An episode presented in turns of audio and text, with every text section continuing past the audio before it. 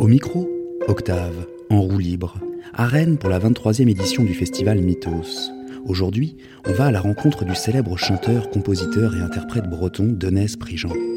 À Mythos, festival des mots et de la parole, Denez est venu avec sa voix unique et son chant profond interpréter son septième album Milent, une musique métissée et universelle qui entremêle l'acoustique et l'électronique. Fidèle à la tradition, à sa tradition, Denez s'adapte aux techniques modernes tout en s'ouvrant aux autres cultures où s'imbriquent des accents, qu'ils soient arméniens, grecs ou encore tziganes. Artiste emblématique, artiste énigmatique et inspirant de la Bretagne, il renouvelle la musique depuis l'âge de ses 16 ans en abordant différents thèmes tels que la nature, le cheminement, la langue bretonne ou bien encore la maladie et la mort. Bon, le concert de Denis Prigent vient de se terminer, donc là, on va essayer d'aller faire son interview. Et comme c'est l'heure du dîner, on se glisse dans le restaurant des artistes pour une interview a cappella rythmée par les cloches d'une église. Des fans attendent pour la photo souvenir. Alors attendez, je vais essayer de faire ça bien. Voilà. Allez, une troisième. Merci, merci pour votre chose. On s'installe à une table, on nous amène à boire. La discussion peut commencer. A les cloches pour nous accompagner. Une première question, quelque chose étonne dans ce concert, c'est la place que vous avez su faire à la musique électronique. Oui, moi la musique électronique, moi c'est une vieille, une vieille histoire en fait euh, qui date de 1997. Une histoire qui a commencé avec euh, Arnaud, Arnaud Rebottini pour la création d'un disque qui s'appelait Mes Algenon Nord. Donc où il y avait, euh, voilà, c'était, tout au début des, nouvelles musiques électroniques. hein. Il n'y en avait pas beaucoup en France encore. Qui, il y avait, ouais, il y en avait quelques-uns. Il y avait 4 ou 5 et Arnaud Rebottini en faisait partie. Moi j'ai eu cette idée de marier la musique bretonne, voilà, à, l'électro. Euh, donc on, avait été plus dans la, dans la mouvance jungle peut-être. Encore qu'il y avait de la, house aussi, mais on avait été plus dans la jungle, qui avait un petit peu surpris. ouais, mais euh, c'était bien, c'était une belle aventure. Et donc, euh, au fur et à mesure, j'ai laissé l'électronique de côté. Parce que sur scène, c'est vrai que c'était difficile. euh, elle avait tendance un peu à vampiriser le chant. Et puis, euh, à l'occasion d'un de quelques remixes que j'ai fait de mon avant-dernier album, j'ai rencontré euh, Arnaud Le Guilcher, donc alias James Digger, qui habitait à 3 km de chez moi. Donc voilà, les gens ont beaucoup apprécié les remixes. Et donc du coup, ben, on a, je me suis dit que pour le prochain disque, ce serait bien de l'inviter, ce qui était fait. Et puis donc voilà, nous voilà sur scène maintenant.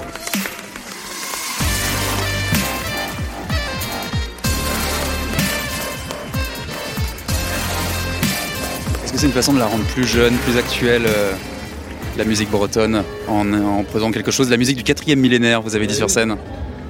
Les instruments musique, de musique, en fait, euh, à l'origine de la musique bretonne, c'est le chant a cappella. Il n'y a pas vraiment d'instruments en musique bretonne. Sont venus au fur et à mesure des âges et que, voilà, comme, le, le- comme la bombarde qui vient du Moyen Âge, la guitare qui nous est venue avec euh, l'Espagne, euh, l'accordéon diatonique euh, qui est vraiment un, un incontournable dans la musique bretonne, mais lui il nous, il nous est venu du musette. Et les machines, ben, ce sont des instruments aussi. Et donc en les adaptant à la musique bretonne, ils deviennent des instruments bretons à part entière. Alors il y a un mot qui revient souvent euh, dans votre concert, c'est la gouertz. Qu'est-ce que c'est que la gouertz Bon là, il faudrait, euh, faudrait, euh, plusieurs heures pour définir. Euh, tout d'abord, c'est de la grande poésie, d'abord, chantée, de tradition orale au départ, dont la plus ancienne remonte au 5e siècle, et qui s'est transmise de génération en génération, chaque création apportant ses propres créations. Euh, et donc c'est un chant monodique, sans refrain, avec peu d'écart entre les notes, et aussi c'est un chant qui, euh, que l'on interprète généralement dans la gamme non tempérée.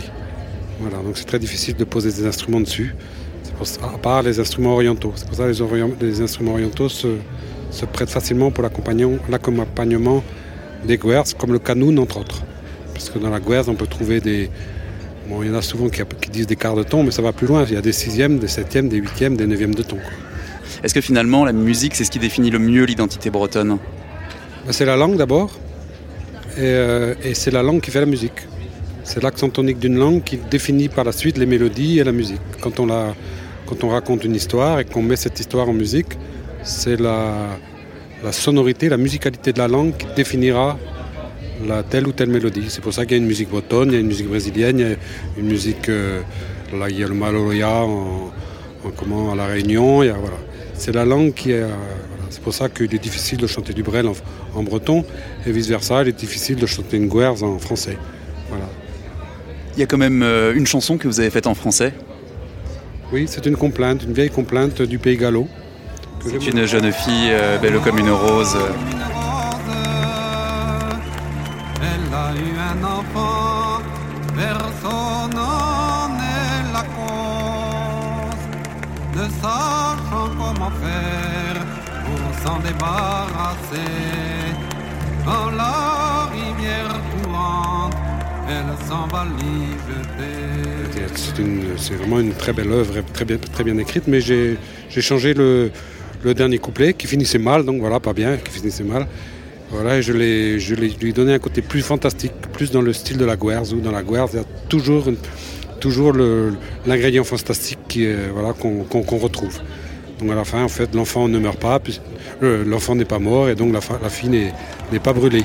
Voilà, donc ça c'est deux couplets que j'ai rajoutés, la- et j'ai enlevé le dernier où elle se fait brûler, effectivement. Au soleil de minuit, l'enfant j'ai retrouvé sur la rive endormie, sur la rive endormie, un ange enveloppé. Sans Parce que finalement, les chansons, euh, les chansons du répertoire breton, elles sont très mélancoliques, elles sont très lugubres, elles sont très sombres. Il y a deux grands styles. Il y a le canadiscount qui est un chant à danser, qui est un chant gay. Il y a les marches, il y a les sons qui sont plus proches des chansons que des chants. Il y a les cantiques, il y a les, les grassous qui sont des, des oraisons funéraires. On en a entendu notamment là ce soir sur Amar Marogwen. Voilà, il y a, en, Bretagne, on a un éventail de styles très très large. C'est une des voilà un des pays au monde où il y a le plus de voilà un répertoire aussi important. Tout ça parce qu'il y a eu beaucoup de collectage, il y a eu beaucoup de gens qui s'y sont intéressés très tôt avant que cette langue ne, voilà, ne, soit écrite. Donc on a beaucoup de gens qui sont intéressés, ont enregistré. Donc, euh, voilà. Mais la guerre est, un des styles et celui- celui-là est, est- est triste effectivement. C'est un chant dramatique mais c'est un chant exutoire. C'est un pleur. C'est un pleur, c'est-à-dire que quand on, on, on raconte des faits dramatiques et quand on, en, interprétant des, en racontant des histoires dramatiques, finalement on se les approprie quelque part et on, on se lave, on, on lave ces tensions, ces peurs, ces, ces angoisses qu'on peut avoir notamment par rapport à la mort, puisque la mort est un thème récurrent de la guerre.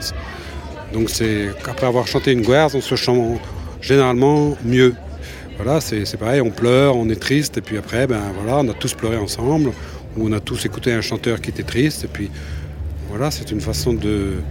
C'est la thérapie de l'époque, en fait. C'est quand on va voir le psychiatre aussi, on déballe tout ce qu'on a à dire, puis on parle, et après on va mieux. Et là, on chantait.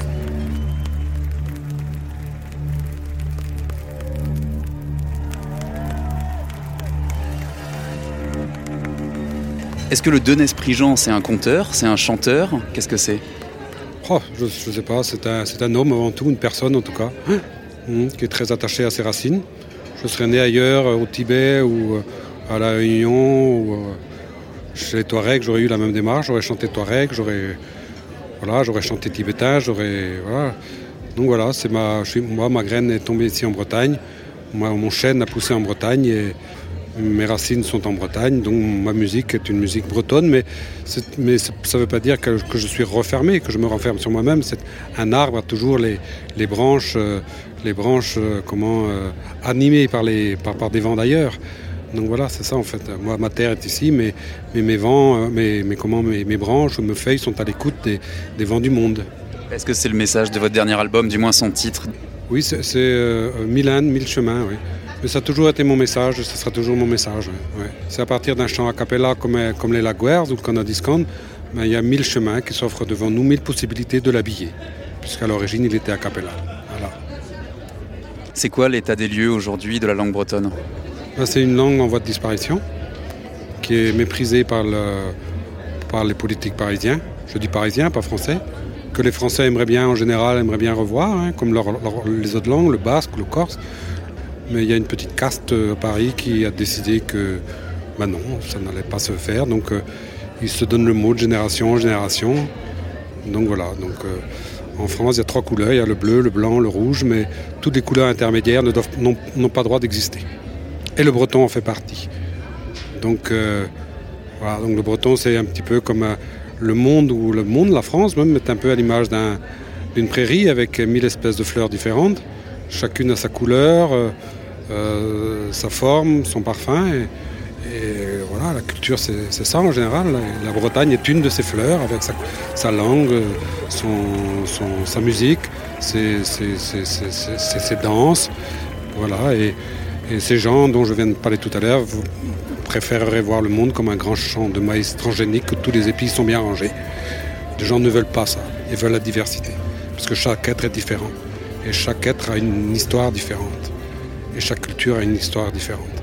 Voilà diversité du public aussi. Il y a beaucoup de jeunes. C'est peut-être une note d'espoir de voir beaucoup de jeunes euh, à des concerts de musique bretonne dont ils ne comprennent pas forcément la langue.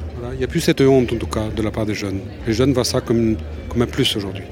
Voilà, comme une fleur, comme une fleur de plus dans, dans ce grand jardin qu'est le monde. Et la, et la culture bretonne en fait partie. C'est un très beau message. Merci de l'esprit, Jean. Merci. Voilà, c'était une rencontre impromptue et en roue libre avec le chanteur et interprète breton Denis Prigent. Si vous avez aimé cet épisode du Festival Mythos, une collection de podcasts réalisés par En roue libre, vous pouvez le partager sur la toile ainsi que nous retrouver sur tous les réseaux sociaux et audio.